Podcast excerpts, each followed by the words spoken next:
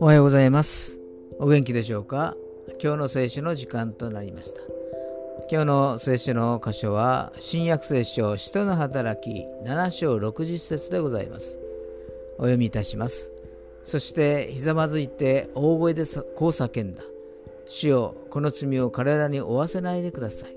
こう言って眠りについた。アーメン。精霊に満たされたステパノは人々から石を投げつけられながらもその顔は輝いていました。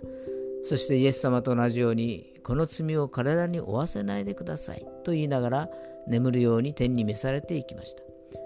天におられるイエス様は立ってステパノのために取りなしておられたのです。